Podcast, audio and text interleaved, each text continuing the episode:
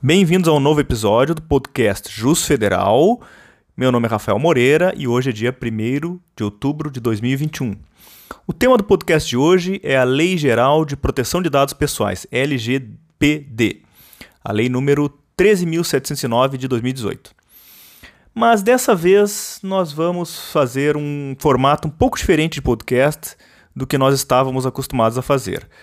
Neste episódio, eu trouxe um convidado especial, especialista no assunto sobre a Lei Geral de Proteção de Dados Pessoais, que é o professor doutor Oscar Valente Cardoso, que é juiz federal, doutor em Direito pela URGS, e é especialista no assunto sobre Lei Geral de Proteção de Dados Pessoais. Fiquem ligados que no final do podcast, no final desse episódio, o professor Oscar vai dar aí algumas dicas para aqueles que prestam concurso público sobre como estudar a Lei Geral de Proteção de Dados, quais os itens mais importantes, etc. Fiquem ligados no nosso novo episódio.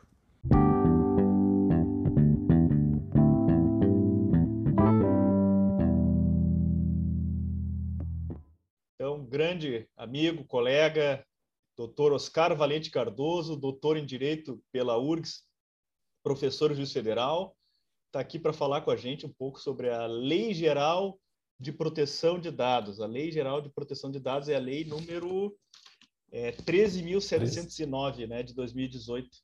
É uma lei bem complexa que, que gera e pode gerar muitos conflitos e muitas dificuldades de interpretação, não só para quem atua na prática e para quem precisa é, saber essa lei tá no empresarial, enfim, os advogados, mas também para quem é da área do concurso público é saber o que, afinal, estudar dessa lei, uh, que é complexa, que é grande, em meio a tantas outras matérias que vêm, outras leis que vêm aí de roldão todo ano, diversas leis novas aí aparecendo. Então, obrigado, Oscar, é, pela, enfim, pela, pelo seu sua presença aqui para trazer sua contribuição para nós aqui, para o pessoal que quer saber um pouco mais sobre a Lei Geral de Proteção de Dados. E eu já começo te perguntando, afinal, o que é a lei de proteção de dados, a quem ela se aplica, o que tu tem a nos dizer? Rafael, primeiramente, eu agradeço pelo convite. Sempre é importante a gente falar sobre, sobre a Lei Geral de Proteção de Dados e por que nós temos agora no Brasil uma Lei Geral de Proteção de Dados Pessoais. Essa discussão não é nova. Desde 2010 já temos no Brasil anteprojetos, ideias de uma lei reguladora de não só da proteção dos dados, mas das atividades de tratamento de dados pessoais. Né? A ideia é deixar claro o que pode e o que não pode ser feito com os dados pessoais, porque até 18 de setembro de 2020 nós vivíamos literalmente uma terra sem lei nesse ponto. Então, quando a gente recebe chamadas de telefone indesejadas, mensagens em aplicativos de, de mensagens, e-mails de empresas com quem nós nunca tivemos nenhuma relação e nós não temos a menor ideia de por que nós estamos recebendo aquele e-mail, aquela notificação ou aquela propaganda no navegador da internet, uma notificação do celular, tudo isso era feito sem regras claras e o que havia era insuficiente para deixar claro para pessoas, eh, pessoas, empresas nacionais e estrangeiras sobre o que podia ou não podia ser feito no Brasil. E nesse ponto, infelizmente, o Brasil tem agido de forma apressada, eh, em certo ponto, demorada em um certo ponto, mas aí na, acaba acelerando o processo legislativo de aprovação das leis a partir de eventos traumáticos. Isso aconteceu com o Marco Civil da Internet, que é de 2014 e apesar de que a internet comercial no Brasil é, existe desde a metade dos anos 90, então o Brasil levou 20 anos para regular a internet, então 20 anos a internet no Brasil era quase uma terra sem lei. A gente tem algumas decisões no início ali da década de 2010, principalmente 2010, 2011, se não me engano, no STJ, aplicando o Código de Defesa do Consumidor para preencher essa lacuna, né, pela falta de, de uma lei regulatória da internet, e só veio em 2014 por causa daquele famoso caso do Edward Snowden nos Estados Unidos, que tinha trabalhado na NSA e outras agências de investigação, é, que revelou a existência de grampos interceptações de autoridades no mundo inteiro, inclusive no Brasil, inclusive da então presidente do Brasil teve ligações e e-mails é, interceptados. E aí se aprovou as pressas do Marco Civil da Internet. Com o LGPD aconteceu algo semelhante. Nós tínhamos já iniciativas no Ministério da Justiça, principalmente desde 2010. A gente tinha dois projetos de lei em tramitação no Congresso Nacional, agora mais recentemente, e a LGPD foi aprovada às pressas em 2018 com a junção desses dois PLs, por causa do famoso caso Cambridge Analytica, que aconteceu em 2016, principalmente e basicamente nas eleições dos Estados Unidos. Essa empresa tinha um escritório no Brasil, prestava serviços para partidos políticos e se resolveu aprovar a LGPD às pressas é, na esteira desse escândalo da Cambridge Analytica que foi revelado em 2018 e havia aí também o interesse do ingresso do Brasil no OCDE, né? mas o, o, fato principal foi esse. Então, nós temos essas leis aprovadas às pressas, o Brasil larga atrás, né? o, aqui na região sul nós temos já Uruguai e Argentina e também até o Chile com leis sobre proteção de dados já há muito tempo. Argentina e o Uruguai já eram países reconhecidos pela União Europeia como é, países com leis apropriadas à proteção de dados. Agora, em 2021, o Uruguai atualizou esse reconhecimento a, a, ao GDPR da União Europeia e o Brasil só em 2018 aprovou a lei que entrou em vigor é totalmente agora, no dia 1 de agosto de 2021, com as sanções administrativas. Basicamente, nós adotamos um modelo da União Europeia que é o usado na maior parte do mundo de uma lei geral. Nós temos um outro modelo, que é o dos Estados Unidos, que tem leis setoriais. Então, lá há leis é, específicas de proteção de dados na saúde, na educação, para dados de crianças e adolescentes, é, dados fiscais, há inclusive leis estaduais, e a mais famosa é a Lei Estadual de Proteção da Privacidade do Consumidor da Califórnia. Mas até lá nos Estados Unidos já está se discutindo também a elaboração de uma lei geral para ter um padrão mundial né, de, de, proteção de dados. E ao adotar esse modelo, ao seguir esse exemplo da União Europeia, que é o seguido pela maior parte dos países que têm leis reguladoras de proteção de dados, ah, eu gosto de explicar o que é LGPD a partir do seu próprio nome. Então, em primeiro lugar, ela é uma lei geral, porque ela se aplica a todos os setores. Então, independentemente de quem vai a tratar os dados pessoais, ser uma pessoa natural, uma pessoa jurídica de direito privado, até mesmo pessoa jurídica de direito público, e independentemente de exercer atividade econômica ou não, de ser empresa ou não, de buscar o lucro ou não com os dados pessoais, de tratar os dados como atividade meio, como atividade fim, a todas as pessoas, em regra, que realizarem atividade de tratamento de dados pessoais, elas precisam observar a LGPD. Nós temos algumas pequenas exceções na lei, como, por exemplo, a pessoa natural que trata os dados para fins particulares e não econômicos, a quando os dados são tratados para fins exclusivamente jornalísticos e artísticos, também não se aplica LGPD, mas, em regra, qualquer atividade de tratamento se submete a LGPD. Em segundo lugar, ela é uma lei geral de proteção de dados e não uma lei de proteção dos titulares dos dados. Então, ela tem um caráter objetivo.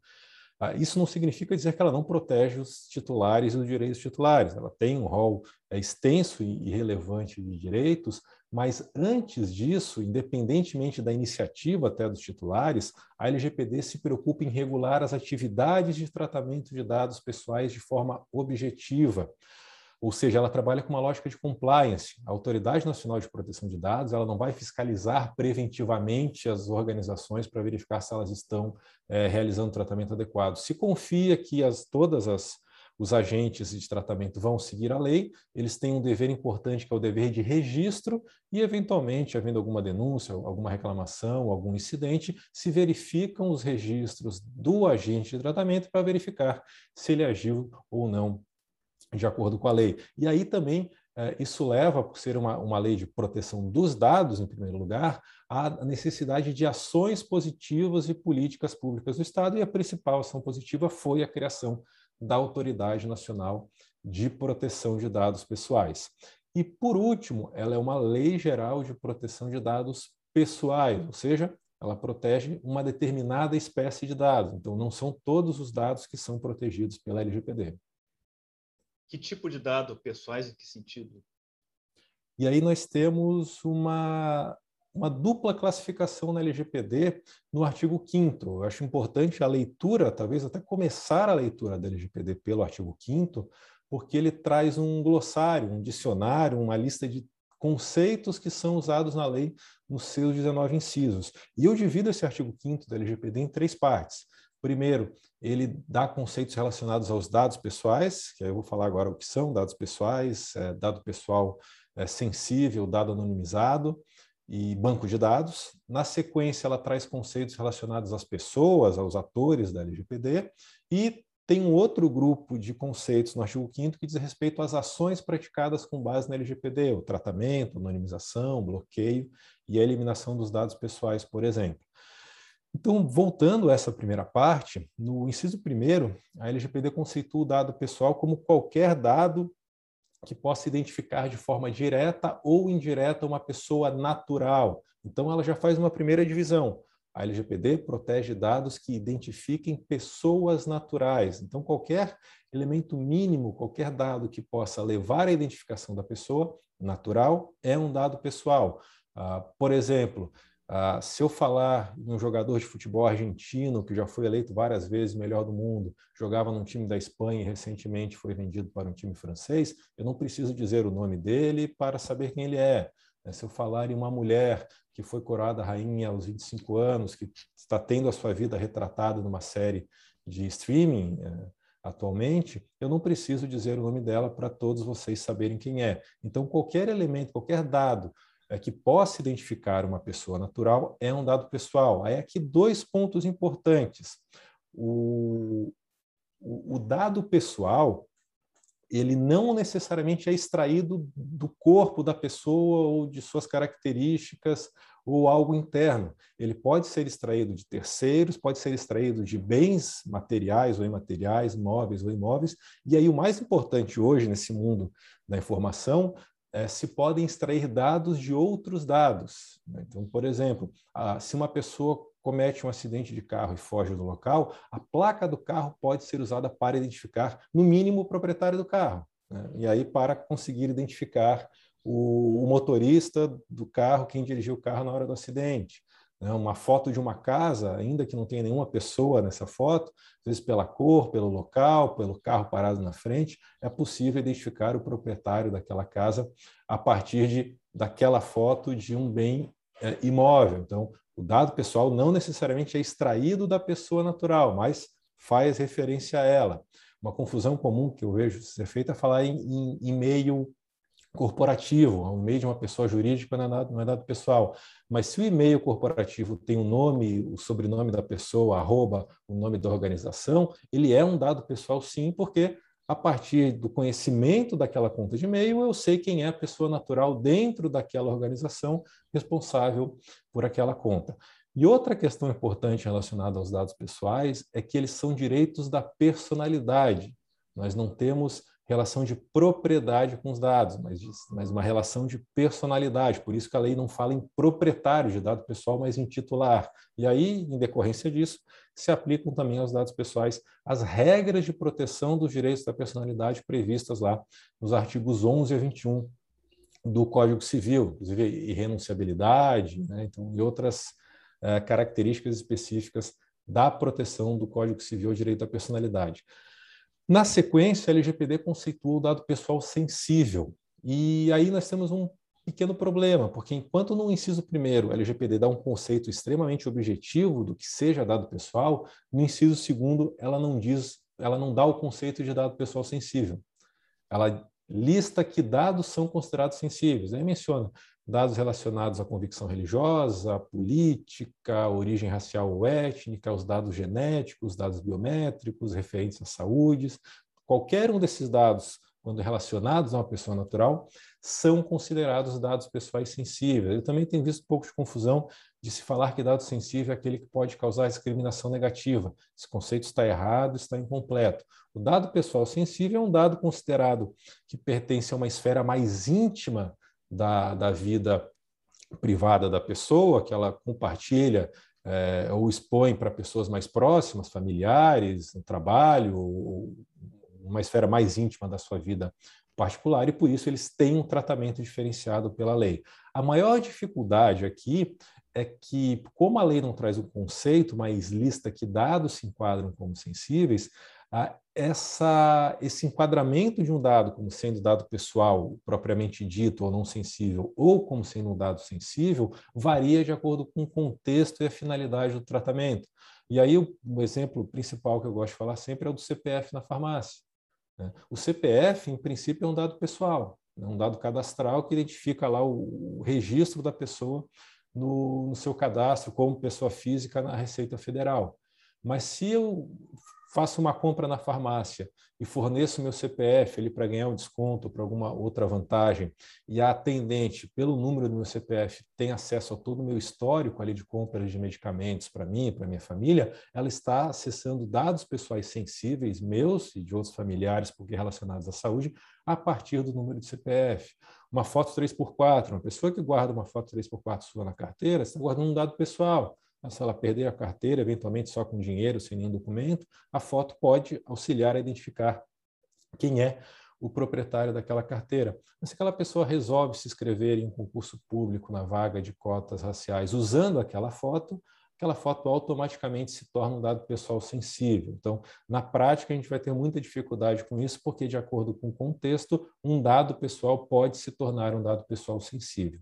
E o terceiro e último grande é, conceito que nós temos relacionados aos dados pessoais são os dados anonimizados, chamados de dados sem rostos, que são aqueles dados que passam por uma, uma operação de tratamento que retira de forma definitiva a possibilidade de identificar quem é a pessoa natural a quem ele se refere. Isso geralmente é muito usado em campanhas de marketing ou em pesquisas, uh, em pesquisas uh, de forma geral, é feita por órgãos de pesquisa, uh, seja pesquisa eleitoral, seja pesquisa feita do mercado de consumo. Uh, se faz uma retirada, digamos, de dados que possam identificar a pessoa como nome, CPF, o número de RG, o endereço, e se agrupam as pessoas por categorias, idade, data de, é, é, sexo, idade, local de pelo bairro ou pela cidade de residência para agrupar, seja para fim de marketing, seja para fim de alguma pesquisa, eh, se retira qualquer dado que possa identificar aquela pessoa sem possibilidade de reversão, para que um dado pessoal seja transformado em um dado não pessoal e aí essas atividades dali em diante, a partir da anonimização, não precisem mais observar as regras da LGPD. Tá certo. Não, muito interessante. Só uma, uma, uma, dúvida, uma, pequena dúvida que eu fiquei na tua explicação. A, a, lei protege os dados pessoais, né? Tu conceituou os dados pessoais, conceitou os dados pessoais sensíveis. Há uma diferença de proteção dos dados pessoais em sentido amplo, digamos assim, os dados pessoais sensíveis, o que, é protegido e como, afinal? Ótima pergunta. A principal diferença que a LGPD traz nessa proteção é na base legal de tratamento. Cada vez que alguém vai coletar um dado, vai fazer, iniciar algum tipo de tratamento com dado pessoal, é preciso indicar uma base legal. E aí, até então, nós tínhamos no Marco Civil da Internet, principalmente, o, a base legal era o consentimento, só se podiam coletar dados com consentimento. E aí isso gerou a chamada fadiga do consentimento. Nós não lemos é, mais política de privacidade, termos e condições de uso, a gente só clica e concorda com os termos porque nós estamos, é, ou, ou, clicamos e concordamos com a política de cookie do site, né? ou concordamos com o contrato, porque todos os dias, diariamente, nós somos é, massacrados aí com um volume gigantesco de informações, e aí, como se fala, o excesso de informações é, equivale à ausência de informação. Né?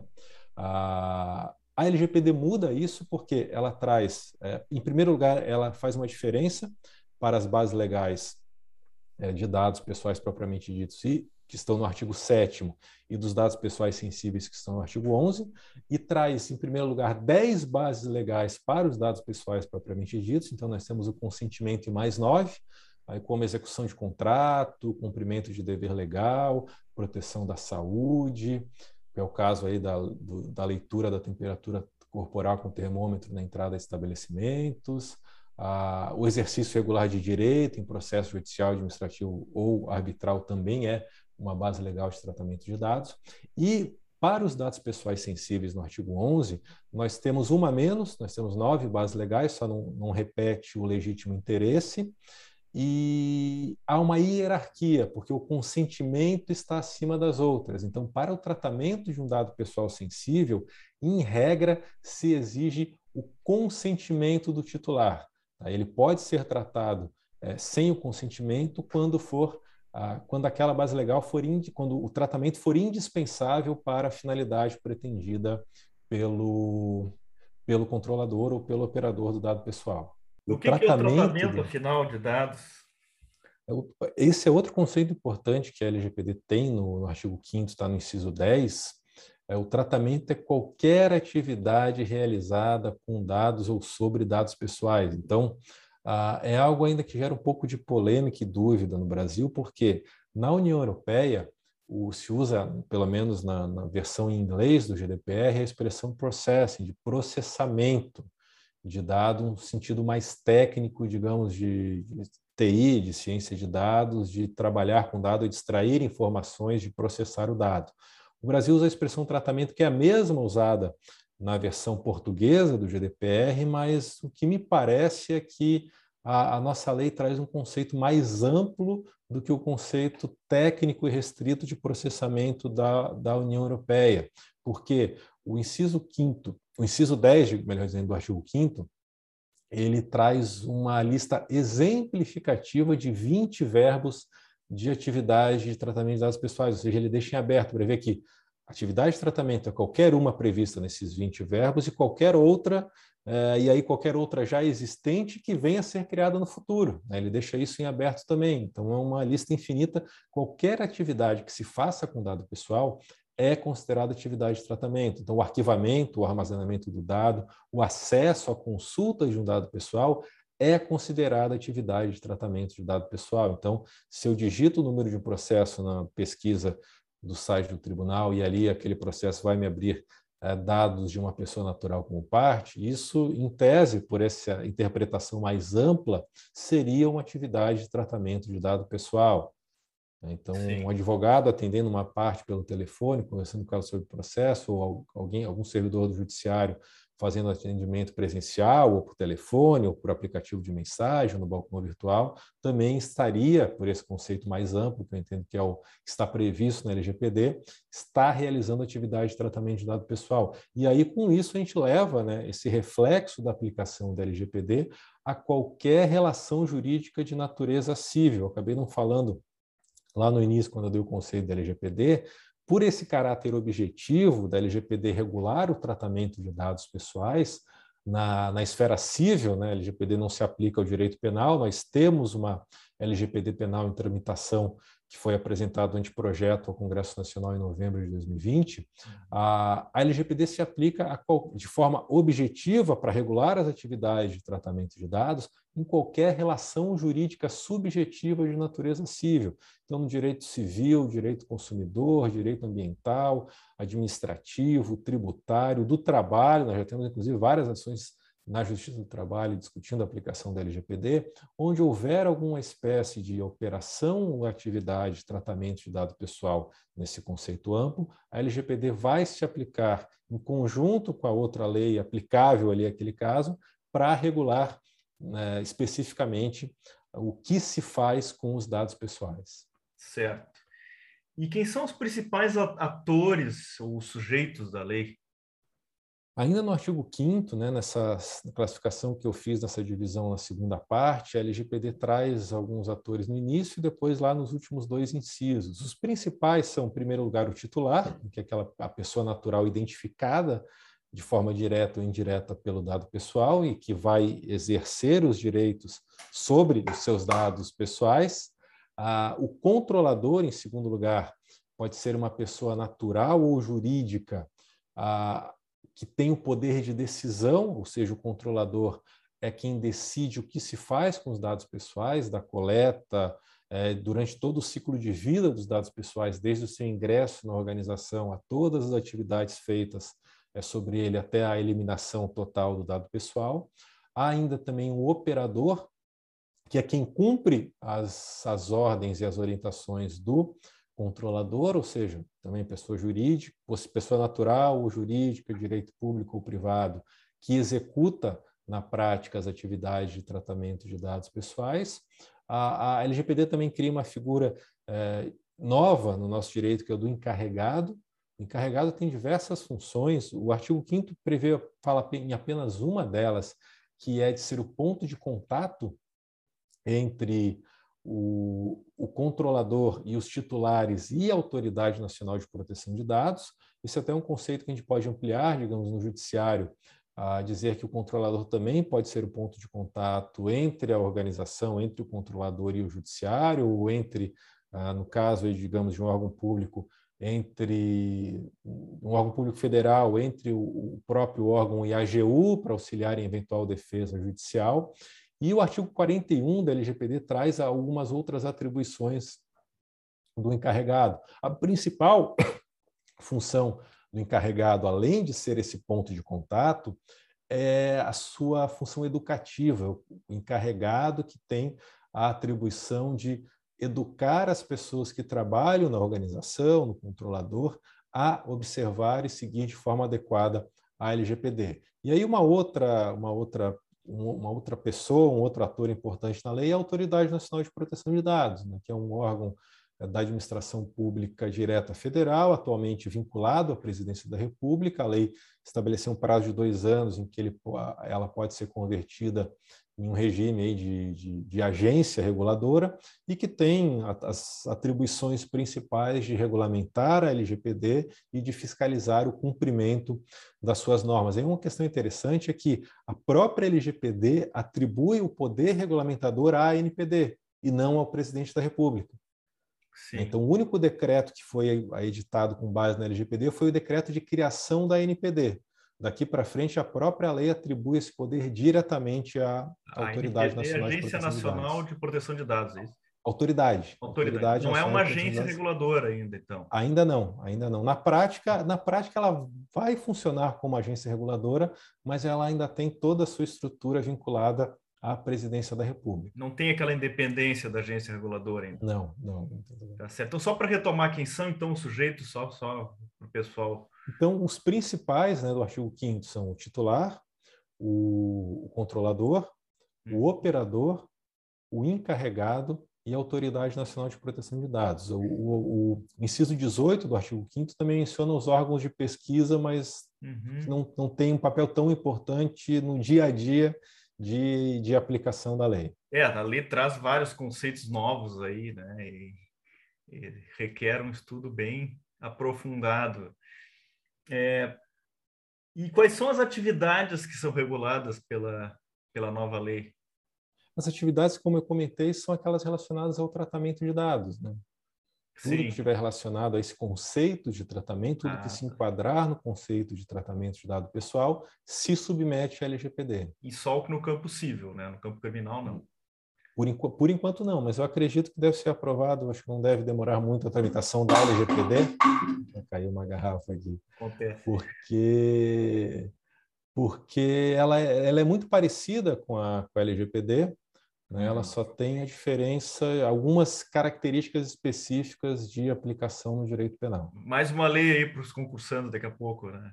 Mais uma que já está, inclusive, dentro dessa, dessa, desse tópico de direito digital que foi recentemente é. incluído pelo CNJ. Exatamente, recentemente incluído. Nós temos aí na minha área, por exemplo, daqui a pouco vai ter a nova lei do licenciamento ambiental.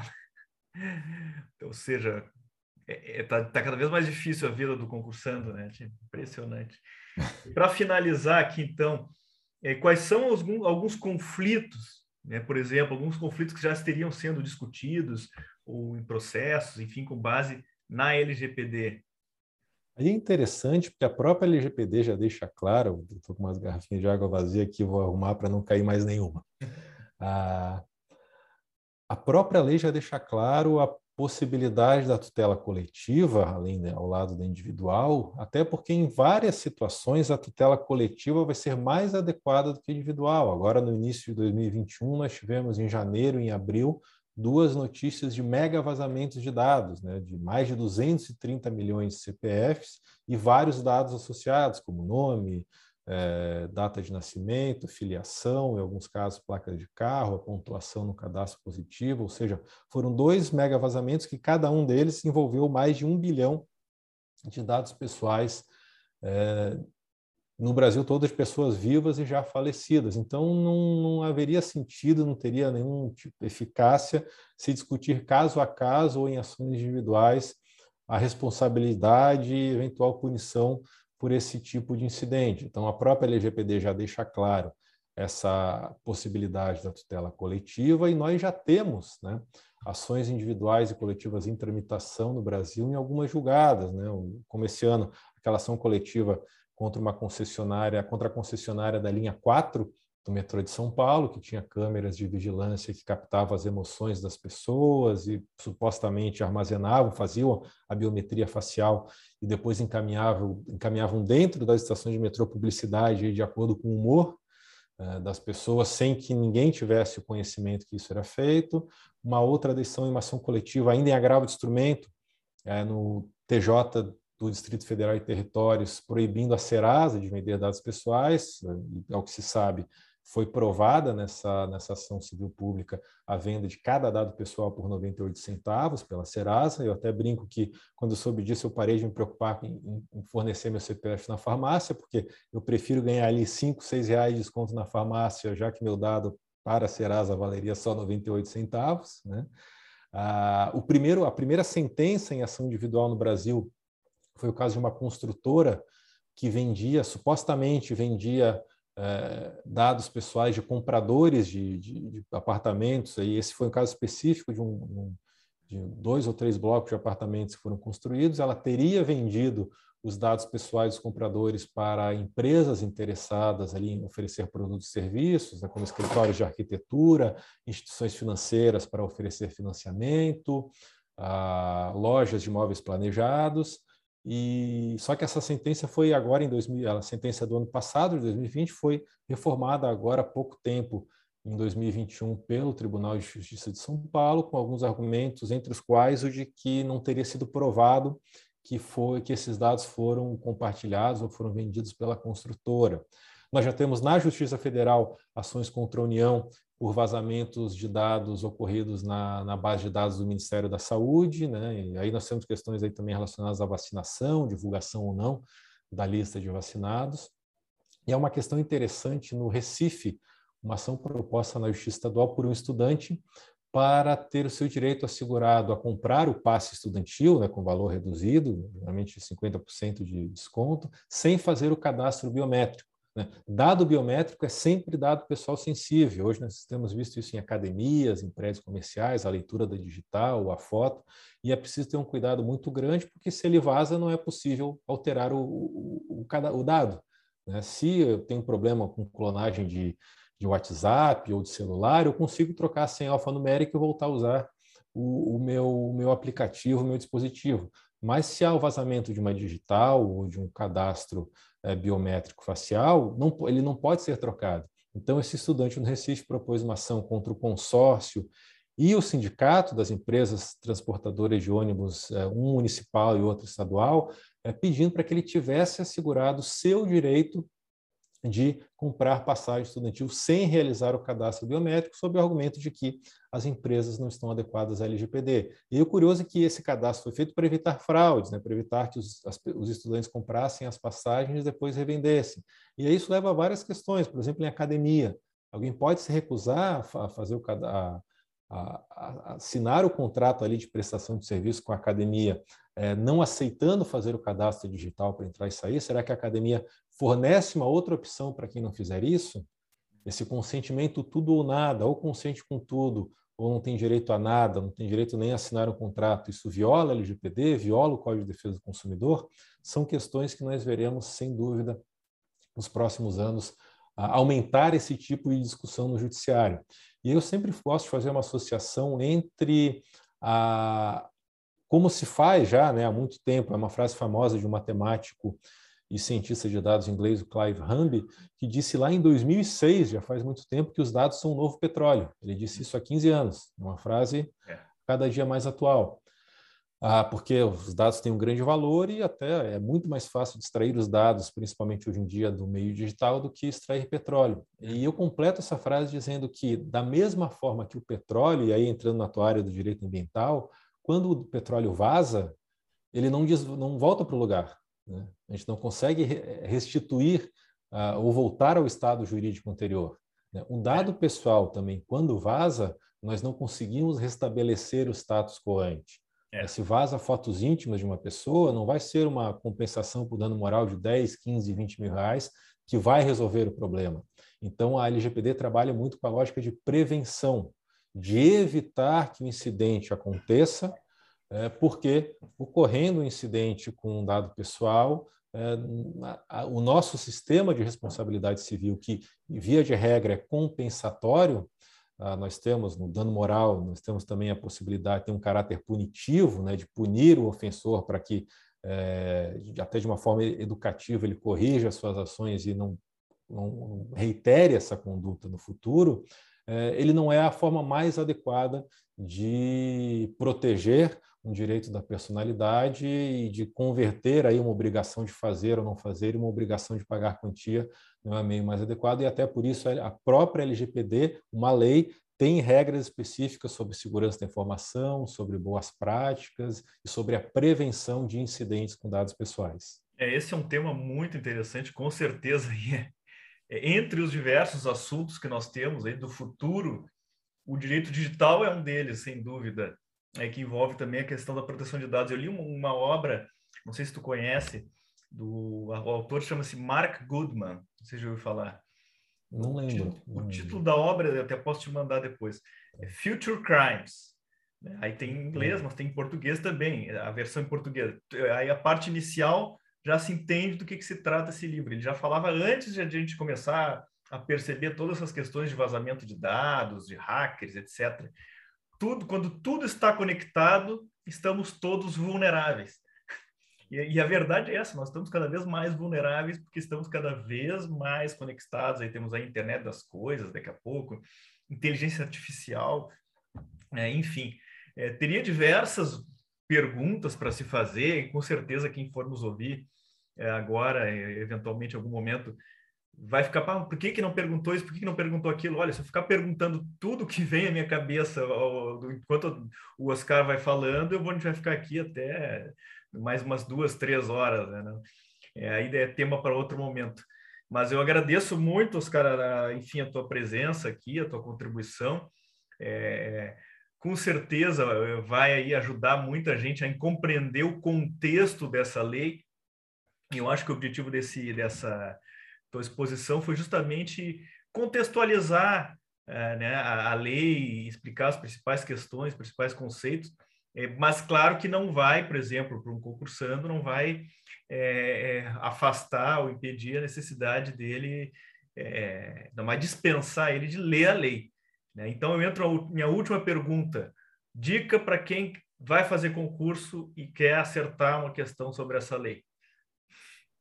Bom, em primeiro lugar é a leitura da lei. Né? Ela não é uma lei extensa, ela tem 65 artigos. Como eu falei, acho que é importante ali a gente saber os primeiros, os fundamentos do artigo 2 os princípios de tratamento de dados do artigo 6 os o glossário nesses conceitos do artigo 5 as bases legais do 7 e 11, né? É, principalmente essa parte mais jurídica da lei é importante, a responsabilidade civil ali do 42 a 45, mas como é uma lei que só tem 65 artigos, né, para quem está no, no, ritmo dos concursos, é uma lei até curta e fácil de compreender. O que a gente precisa entender também, como eu falei, essa relação que ela tem com qualquer outra lei de natureza civil, e aí esse chamado diálogo das fontes da LGPD com a outra lei que vai se aplicar ao caso, e sem dúvida, acho que é importante é sempre relembrar os direitos da personalidade, lei do artigo 11 ao 21 do Código Civil. Na prática, ela vai ser muito aplicada em conjunto com o Código de Defesa do Consumidor, elas vão andar juntas na grande maioria dos casos, até mesmo o Marco Civil da Internet, mas nós vamos ter outras situações de aplicação da LGPD, até mesmo direito administrativo, algo ainda muito pouco explorado, que são as relações da LGPD com a Lei de Acesso à Informação, Uhum. Nós temos, de um lado, uma lei é. que exige uma transparência de dados públicos e, de outro, uma lei que impõe uma restrição, uma proteção de dados privados, de dados de pessoas naturais. E aí nós temos pessoas naturais que trabalham na administração pública e têm os seus dados expostos com base em uma outra lei. Então, é um conflito ainda mal resolvido que vai gerar controvérsia no futuro. É. E a tendência é que cada vez mais é, no Brasil, principalmente agora com essa cultura que vai ser criada a partir da lei, que as pessoas se preocupem um pouco mais com essa proteção da privacidade, saber quem tem o que faz com seus dados pessoais. Tá certo, então. Muito obrigado, Oscar. É, agradeço a, a tua contribuição e nos colocamos à disposição aí. Obrigado. Muito obrigado e até a próxima. Até a próxima. Tchau, tchau.